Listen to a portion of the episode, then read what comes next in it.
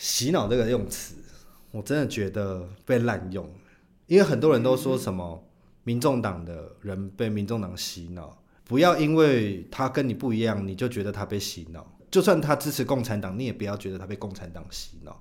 嗯，就因为我们都是活在台湾这么自由的环境下，我们从小都是可以接触资讯是很流通的，那是他的选择，他不是被洗脑，他就是想要，这是他的价值观。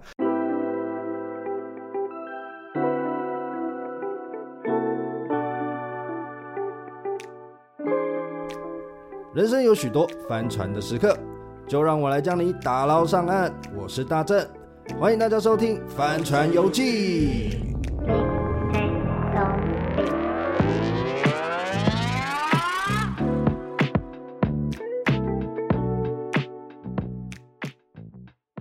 好，欢迎大家回到《Holy Shit 帆船游记》啊！很久没有做，很久没有做的原因就是因为很懒惰。那可是最近因为选举完，然后我又这么爱谈论选举，选举就会有很多翻船的事情，从大到小都有啦。但 anyway，我们今天就请到了我的好朋友，嗨，他之前也有来过东阳，Hello，我上次叫你东阳吗？还是低冷？其实我有点忘记你后来在抬头上打什么，好像还是打低冷，对不对？都有都有。OK，好，没关系，不重要。因为他今天是自称媒体人的角色 来跟我他妈分析耶。毕竟还是在媒体产业里面，没有你们要一下下，你们就是大外宣啊，你们算，但就是媒体啊，怎么样？OK，可以可以，媒体啦，媒体是可以的，是可以的。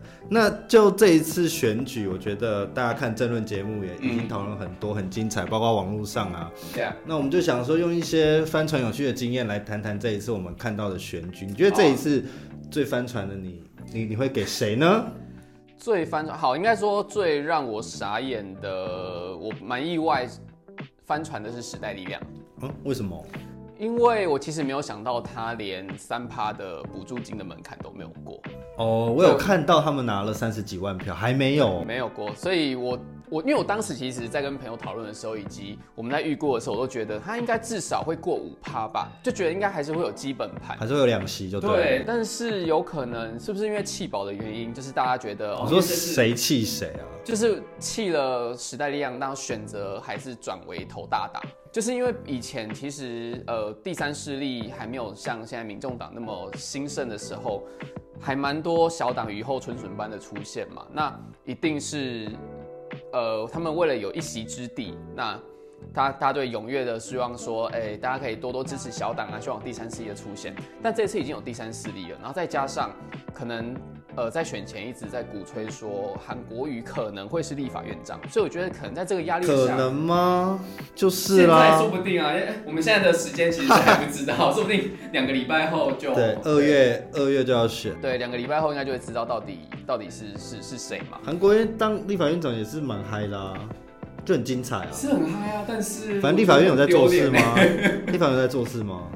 还是有啦，毕竟我在处理立法院 这一块业务的时候.其实还是有不少认真的立委，不得不说，像是，像是王婉瑜其实就蛮认真。那谁不认真？谁不认真？我们不好说，还是要有一点 好职业道德在。好好好，好，对，OK，因为我们政治光谱太像了，所以我们去谈论这件事情。就比如说，那为什么统促党没有做得很好？明明这一次统促党的票为什么那么低？人家不是说？呃，很多人不是说抖音已经渗入我们了吗？然后怎么样怎么样？那为什么没有成功？所以我觉得是不是真正翻船的，搞不好在某一个层面上是他们，因为他们搞不好真的说借选也花了很大力量啊，只是我们不相信，或者是我们永远不承认这件事情。但搞不好他们砸了超多钱，但效果超差的，也是有可能啊。可是就是比较少人讨论这样的声音，因为可能他们那艘船一直都没有。为证吧，就是他们一直翻着嘛，翻着，他可能一下水那枪就是翻掉。没有，我跟你讲，可是我真的觉得私底下应该蛮多人去跟他们接触的，一定有，因为因为他们后面的资金确实有，不然怎么可能维持那么久？嗯、背后势力其实，嗯，我知道蛮大。那我们就先不讨论这一些极端值，我们来讨论这一次最有趣，也是我们同温层最多人讨论，对，最多人讨论当然是民众党。Yeah. 他其实这一次以政党票来说，他其实算是有掌握了某一部分的话语权了，因为他从过去的我记得没错，他是五席还六席增增长到这一次的八席。他原本预估他自己能够拿五席啊，他原本是五席，可是五嘛，对啊。就这一点来讲的话，其实也很多人在讨论之后的法案，嗯、他们其实如果要用碾压的方式啦，要用投票的方式，嗯、其实国民两党不一定要选择跟民众党合作、欸，但是他们已经成为关键第三第三党是没有错。如果如果是用，因为大部分是用共识决嘛，对对对，所以才会有政党协商。政党协商其实是台湾领先全球的一个一个东西。很多人在讨论，到了第二轮，嗯，还是国民党票多的赢啊。你虽然第一轮可能投不出一个结果，可是你到第二轮，嗯、第二轮就是票多的赢嘛。那你就是现在最多票，他就是多你一票。就国民党就多你一票，所以才说两个都要去拉拢民众党。我觉得，我觉得民众党在这个部分就小看国民两党的奸诈了，也不是小看啦，就是国民两党也不是省油的灯，嗯、一个是百年大党，一个是对抗过好几十年百年大党的人，啊、所以这两党的奸诈狡猾，大家也是可想一斑嘛。毕竟柯建明还在里面嘛，甚至他们现在最多就是战斗蓝嘛。嗯，那这一些绝对都不是你随随便便可以被左右的。就是说，你现在要我听你的，嗯，这件事情我觉得难讲哦。只是现在的风向是这样带，大家都先抛出橄榄枝嘛，还是合作。可是我觉得真正厮杀起来也很难说。总之，我觉得国会未来很精彩啦。那就是。说说精彩，但哎、欸，说精彩也是，但是说担心也是。担心，你忧国忧民，你凭什么？我忧国忧民哎，拜托，好歹我也是要处理国会的东西的。为什么东？不是因为他们其实只要他们没有共识的话，其实那你那个法案就是推不推不动嘛。对，那黄国昌前几天开记者会，他会出来就把球丢给两党，说：“我今天出给你们出考题。”让你们去写，那你们谁回答？干，我真的觉得这超智障。他从以前就是这样子、欸，很爱个性、啊，他很爱当老师哎、欸。嗯，他他的个性就是这样。他其实有一种，他应该不是想要法务部长，他想要教育部长。他那么爱出考试，然后把大家改回联考好了。好可怕，好皮。我就觉得怎么会有人那么爱考别人呢、啊？不知道，反正嗯，就是三百万人让。民众党推向了这个局面，也让三百万人，就是这三百万人有让国会有一个新的局面，大家都非常期待，也没有好跟不好，就是这一次选举，纵观来讲，就是各个大党都是各有收获。对，那也是一个在，我觉得还算是一个制衡下的东西，没有说一个人全拿，我觉得也是好事一件。对啊，那我们就可以来讨论说，呃，那。这三百万人大概是由什么样的人组成？组成了一个类似新的某一种政治氛围。我觉得，你说民众党支持者，觉得大概是怎样？呃，我看有几派的分析是说，就是会选择站在民众党的支持者。第一个是他们长期厌倦的蓝绿蓝绿两党，这确实就是赌蓝票的成分。对对对对。然后再来是，呃，他们觉得。呃，柯文哲领袖魅力应该是比其他的两个人还要大的，也就是说，他们认为他敢言敢冲，然后会做事，对，然后他可能也不管他是敢言所说说出来的话是敢言敢冲会冲是是在讲苏贞昌吗？哎 哎、欸欸，一个是。比较做行事作风嘛，然后一个是他就是比较口无遮拦型，也没有啊，他他也不是没做事，他有了，他其实他对他其实执行力很高，我不得不说，其实柯文哲执行力是很高的一个人，对，然后大巨蛋就盖好，对他其实才有这个筹码，执行力就是他的筹码。不是他当初不是说大巨蛋要拆吗？不，他那时候是说他要拆也呃要拆不是，不拆也不是，因为。呃，他夹在那是后面才说的。他第一次选台北市长的时候，他说大巨蛋有问题，他马上就会拆掉，所以他找了林周明去当，所以就协商嘛，是还是跟最后最后他就把林周明弄掉了。我之前在当议员助理的时候，嗯、我们以前要参加市政汇报嘛，嗯、或者是他们跟里长，你知道每诶一个区的里长会在某一个时间会跟市长面对面，嗯、那这些里长。跟里办公室呢，会先提报一些他们里的问题要上去，就是已经办过会刊很多次，或已经澄清很多次都没有办法解决，他们要直接跟柯文哲讲。嗯，那当然，身为明代，我们议员就会去嘛。那有时候我们跟着去，或我们代表去，去看哪一个里有需要，我们这边可以从中再协助，或是我们曾经帮助过的议题，为什么没办法解，我们就要直接询问柯文哲，我们不要再透过一些局促了嘛。嗯，那基本上来讲，柯文哲最常回复的叫什么呢？就是拿回。叫谁谁谁出来讲？不是不是不是，他不走这，他所以说他拿去办公室演绎一下。几乎你去问很多里长得到的回应，柯文哲都会说：“我们好这一题，我觉得很重要，但我要拿回去演绎一下。”这个这个就是什么呢？就是我当下就是不知道怎么做。一定的。而且我跟你讲，你演绎个屁啊！我今天都已经坐在这里跟你市长会谈。就代表这件事情不是我今天才报给你的。嗯，你你你照理讲，你来会谈的时候，你都会拿到我们的题目。对，你该演绎早就演绎。你今天是大家是来听你讲解决方案的，我没有要听你再演绎，因为他也不敢讲他不能做嘛，或他做不到嘛，他不敢那么讲。嗯，那你演绎就到底在演绎什么？你演绎出什么个屁来吗？我又不是今天才给你题目。那重点是，他说他回去演绎。那在下一次开会之前，他有没有真的提出解决方案吗？当然没有。我跟你讲，那些要演绎的都是不能解决的事啊。OK，我老我老实讲是这样，基本追根究底就无法解决的。对，或者是说他不愿意去碰的事情，有一些太敏感。比如说我们遇到一些问题，那个是很多里在殡仪馆附近，好了。对，那。殡仪馆附近，它会有所谓回馈金的问题。嗯、那有一些里就觉得说，哎、欸，为什么划分到我隔壁里就有？嗯、啊，我们只在他们隔壁，难道我们呼吸的空气不一样吗？可是它是一个，它是一个规定，你知道吗？嗯。可是虽然是规定，可是市长还是有市长的权利嘛，对不对？这些事情透过协商都是还是可以用，可能不是用那个名目或是怎么样，嗯，就是他可以做。那要要不要做？那这些事情，我觉得要不要做都是柯文哲的全责。可是我觉得你要明讲，就是不是用这种四两拨千斤来告诉你说我们的演绎，就好像说你你你会觉得他把呃基层民代当做白痴，就是你要嘛你也私下跟我讲说这不能做吧，就我就不要再追这一。他私下还不会这样跟你们讲吗？你觉得柯文哲是那种会跟你私下讨论的人吗？他可能叫我不知道啊，因为我不知道他的行事作风怎么样，他可能会不会叫底下局处的人去跟你们游说，或是跟你们讲。去解释说为什么做不到？我那个时候没有遇到。呃、嗯，我那时候听到有很多人去找里长，就他们团队市政府有去找里长，只有一个状况。哎、欸，这也是我听人家说的。好，好我有听说，没有听说，我是有亲眼看到过。OK，好，是什么？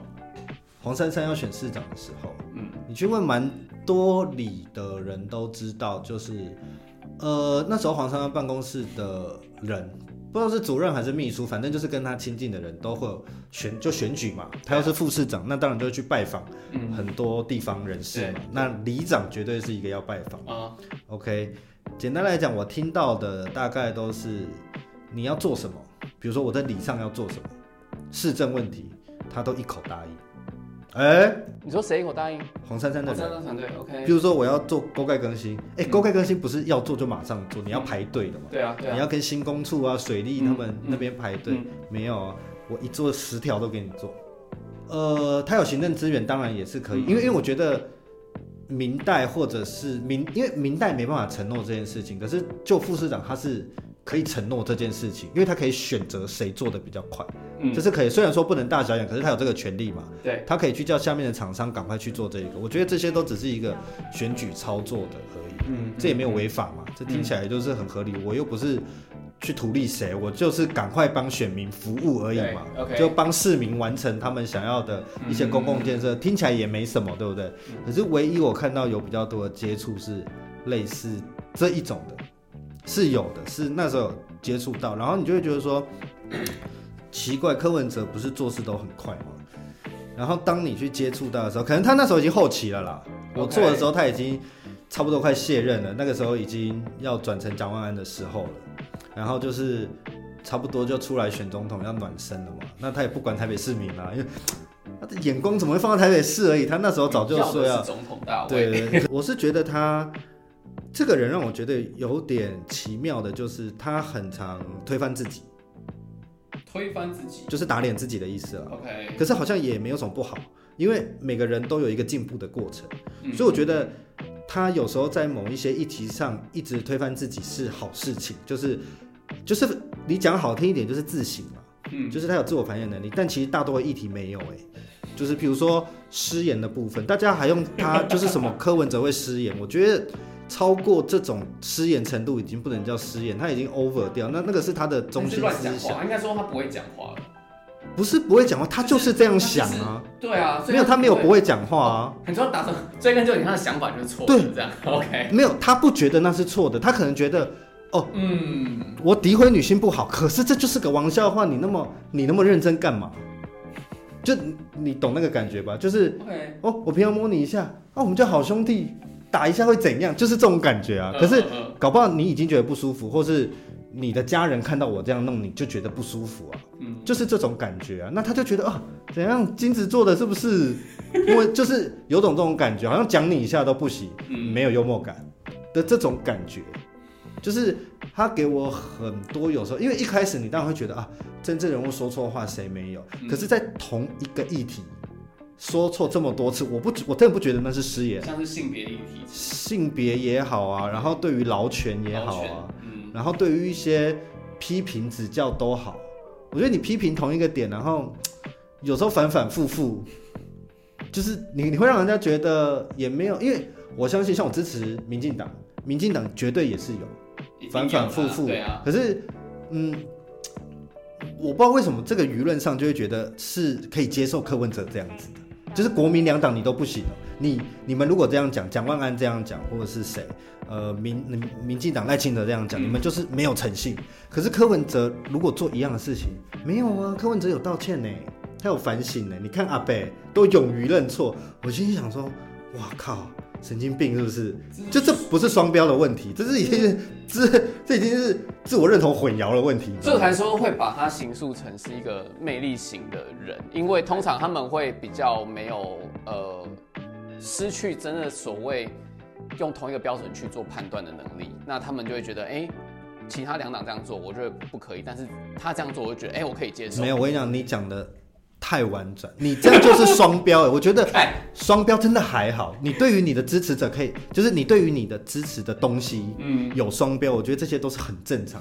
就这这就是正常，你就是喜欢他，所以你会包容他嘛，这都很正常。可是包容有点太无限度的包容。对，这个就是一个问题，就是明明。就是这样子，然后你也很意识到哦，他这样是不对，或者是他们觉得好，可能他失言的这个议题，或者是他在政治上所操作错误的这个议题，并不是那一群，就并不是我所关心的，他们会这样觉得，就是比如说我是一个对性别议题就是 I don't fucking care 的人。那我才管你怎么讲妇女，反正我就跟我没有关系。我今天就是个男生啊，我干嘛干嘛管你妇女妇女怎么样，劳权怎么样？对，我是当老板，我管你干嘛管你劳权之类的。就是有可能他的这个议题并不是他所。哎、欸，等一下我们我们骂太多民众党，这个这个不是我们的本意，但我们可能讲这个话题就会觉得好不好？不知不觉好，我们来，先我们来讲一下民众党的吸引力。好，他们是用了一个很巧妙的，黄国昌最爱的就是把政党活动包装成一个社会运动。他们很爱这样子，我发觉民众党好像就是，虽然口号会一直讲说把国家拿回来嘛，对啊，国家到底被谁拿走了？其实国家本来就是在这，没有被谁拿走啊。我，我每次都在想说，我觉得这一次民众党，嗯，会吸引我的点就是他们的造势晚会做的真的蛮好的。对，你觉得好好在哪里？就是比如说他们有双舞台啊，然后呃一些口号 slogan 也是他们做的最对位，比如说台湾的选择柯文哲，然后我就会在我的朋友。民众党朋友前面写台湾的选择赖清德，我我觉得也顺，可是我觉得这是一个很好 slogan 啊，嗯，就是你只要写台湾的选择，你就会联想到柯文哲，我就是觉得这个 slogan 很好，跟现在台湾有点，现在台湾有点无聊，我觉得现在台湾有点老，就如果依我啦，因为客群就不一样啊，他 TA 就不一样啊，没有，可是我觉得我如果是老人家也好，嗯，我就几乎已经定型了，所以 slogan 大部分本来就是。要给一些比较不熟，就是他是要广纳，他是要突破你的同温呐，对不对？我我干嘛一直要老？我我我老的都已经该支持我的都支持我了，那、我应该要拓出去啊，拓出更多。所以我我就觉得民众党在这方面就做的蛮好。比如说他们有什么舞啊，对不对？什么票头抄袭抄袭那一个的兄弟那个什么？我知道是一个职棒、啊，可是没有，可是支持者喜欢，而且有一些没看棒球的人根本不知道。不是每个人都会看直棒好吗？就其实我像我是真的一开始觉得哦，没有，我那我那时候以为他们是抖音舞了，真的真的。然后是后来我在真的红到抖音。反反正我那时候是看一些 IG，就是对比来讲说为什么要抄袭那个，我才知道哦，原来是直棒。不然我真的以为那个是抖音出来的东西，真的真的，我就我以为，反正 anyway，就对我来讲，我不知道，我我就觉得哎，这蛮有趣的，就是他们是认真的有在做一些吸引人的事情。那我对你有兴趣，我才会对你的党开始产生兴趣嘛。如果我对一个政治冷漠人，我根本对你党就没兴趣，我哪会看你想干嘛，对不对？但是那也要前提是你有在关注，没有大家一定会关注政治或者是关心的、啊。可是那个那个那个时候本来就就是那个选举前一两个月，你新闻一打开来，YouTube 一打开来，一堆人在讲政治相关，你多多少少也会想要有一点参与感，除非是有一些人是真的，我就是打从主义，我不谈政治，或我就讨厌跟你谈那个。那也是有这种人，可是我觉得一般人都会多少平常没在嘴的都会想来嘴两下。我觉得这就是一股热潮嘛，就像奥运一样啊，一致球迷啊都有啊。我我觉得这个很正常。可是这是我看到他其中一个，我觉得是这一次在美学来讲，民众党跟民进党都做得蛮好的。但民众党真的有一些东西，我是觉得，比如说他的双舞台，然后柯文哲先从小舞台。那一边坐着很 chill 的跟大家讲一下话，嗯，然后再去大舞台，那个声势是真的有起来，而且整体我觉得是还不错，整个是很流畅也好看的。所以我好奇的是，双舞台这个以前没有人做过吗？应该是没有，有吧？没有啊，你想哪时候有？你想得到吗？你想不到就算没有啊！毕竟我才几岁啊！啊，对啊，可是你看呢，我们才几岁，可是我们经历的民主运动不是民主运动，就是民选活动，大概就这样啊。在两千年以前都还没政党轮替，对啊，对啊，其实你说要没有，不可能有啊。这次民进党双舞台也不算，就只是台南一场，就是形势不变，只是多办一场而已。所以我觉得民进党这一次在不要说吸引年轻人了，吸引眼球上，我就觉得 比民众党差了一些，这确实。而且空战确实，他们也有一个很大的问题啊，就是民进党到底要不要接受用抖音，这是一个议题。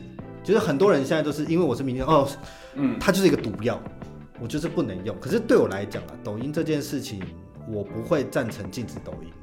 会不会觉得赞？我我我我也不会觉得要禁止，因为它就是一个平台，它当然里面有一些大家视为的毒药跟统战讯息，这是有。可是我 IG 也有啊。然后 Facebook 也有啊，到处都嘛有。嗯，推特那更是一堆，推特还有习近平。不可能禁啊，禁了我们跟中国有什么两样？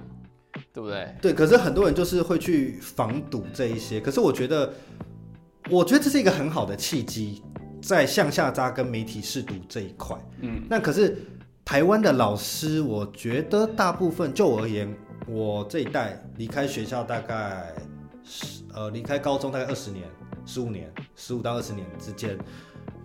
我那时候老师，我是觉得没有试读，没没有媒体试读的能力，而且也不具有教大家政治的能力了。就是我遇到很多老师都是很极端的，要你去相信他支持的政党，而且他是会在上课的时候去骂。比如说我高中的时候，那时候行政院长是谢长廷，他直接跟我们讲说啊，谢长廷这个人獐头鼠。对于这个议题来讲，抖音回到民进党身上，他以后到底要不要用抖音？我觉得这是确实可以讨论的话题。嗯，我会觉得他应该还是不会用，而且他也不应该用，因为他的立场就是比较反中国立场。我今天我用他了，他不是有点自打脸吗？可是有什么好不用啊？就是为什么要用一个你明知道他是很容易，呃，做一些思想渗透或洗脑事情的一个一个软体？那我为什么不好好用？他的背景可能不是中国的，你明明知道哪里人最多，哪里有票，你你把它禁掉，然后就去跟人家说，哦，这是不行，这是有毒的。我觉得对我来讲有点一言堂，就你不能说人家讲人家的，然后大家人用，你就说他在洗脑，他有毒。说到这个洗脑这个用词，我真的觉得被滥用，因为很多人都说什么民众党的人被民众党洗脑，有一些人被洗，我真的觉得。不要因为他跟你不一样，你就觉得他被洗脑。我真的觉得，就算他支持共产党，你也不要觉得他被共产党洗脑。嗯，就因为我们都是活在台湾这么自由的环境下，我们从小都是可以接触资讯是很流通的。那是他的选择，他不是被洗脑，他就是想要，这是他的价值观。你说洗脑真的要可能像是呃共产国家，要北韩那一种，就从小就告诉你寿司是汉堡，他就一直指着寿司说，这是汉堡，这是汉堡，这是汉堡。他从小看到寿司就说，这是汉堡，跟别人认知有极大的不一样，这个我才会觉得他叫做洗脑。嗯，一直跟你讲黑的是白的，他永远看到黑色都会说白色，那才是洗脑。我觉得一直说台湾人。被某一个政党洗脑，我就觉得很智障啊！就是这真的就只是他们的价值观选择，你凭什么说那一些不支持民进党的人？因为我看到很多民进党或者国民党看到说什么民众党都在洗脑小朋友，我觉得小朋友真的，他们觉得他洗脑的点是什么？是洗洗什么点？没有，他们就是用这个词，就觉得哦，你们就被滥用，对你们你们你们就被对，对，他就说你们被民众党骗去了怎样？我说。搞不好是你被民进党骗去啊，也难讲。大家政治跟宗教就是一样嘛，嗯、心甘情愿的这样子啊，哪有什么谁骗谁，对不对？大家都嘛在骗。我只是单纯，老实说，我觉得可能就单纯他的个人领袖魅力，还有他敢敢说话的这个特这几个特点吧。好吧。对啊，好，反正我觉得未来值得看看到底民众党何去何从，因为那时候其实时代力量拆始起来的时候，我们。也是夹带着蛮多的讨论声量的嘛，后来其实就是渐渐的越来越弱了。对，那至于民众党会不会越来越弱呢？我觉得我，我我就我所知，我应该会强。就我所看，我觉得他应该不会弱了。要看两年后的地方选举，他到底……可我觉得他地方选举应该还是很难很难烧出多少啊？我觉得他地方选举还是不一定。当初也没有人觉得高虹安会当上市长啊。那是因为蓝营弃保。蓝营弃保之后，他只能，所以后来变成高高虹安上啊，对，所以新竹不要把它算成，对啊，好了，反正这两年是我觉得是民众党跟国民党开心的一年，但民进党这两年赖清德就有担心了很可怕的事情。可是如果赖清德政府能够坚持过这两年，然后在两年后取得好的成绩。民进党以后将会变成一个蛮可怕的党。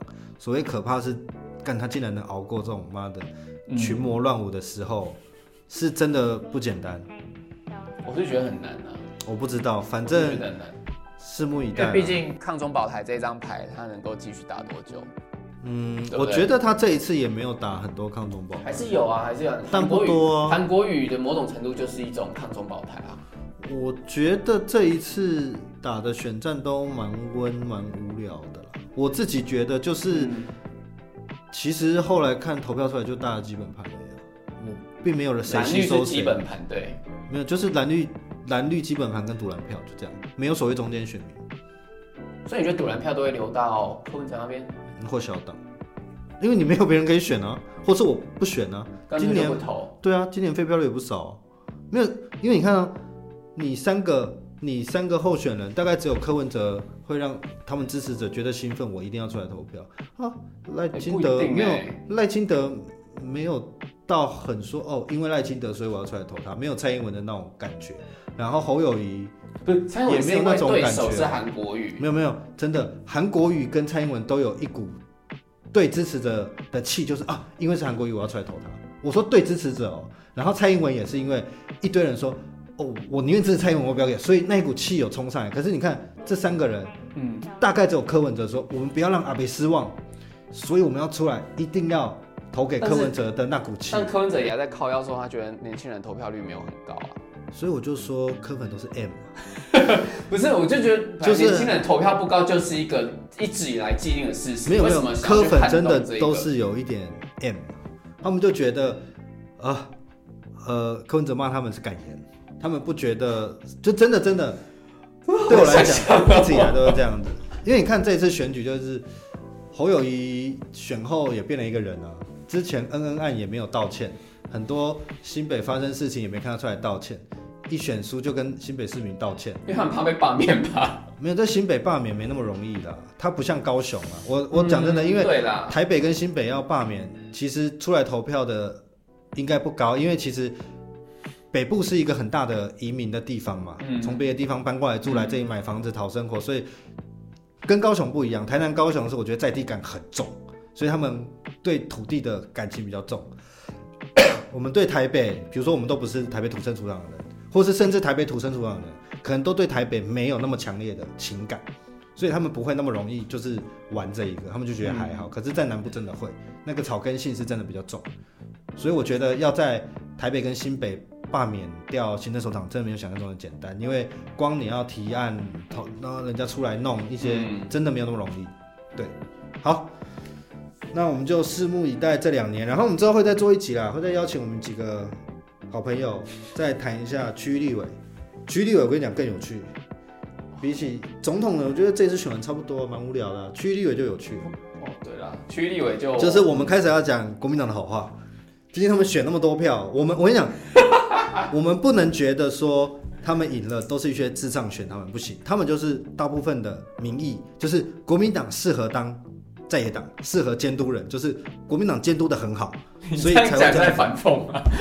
没有没有，不是不是就是这样子啊，就是这次的选举结果就是这样子啊。大家希望，也不是大家，四成的人，对不对？四成的人希望民呃民进党出来执政嘛，延续小英政权，嗯，就是四成嘛。对，哦，虽然不是很多高，但就是三选一，他就是上。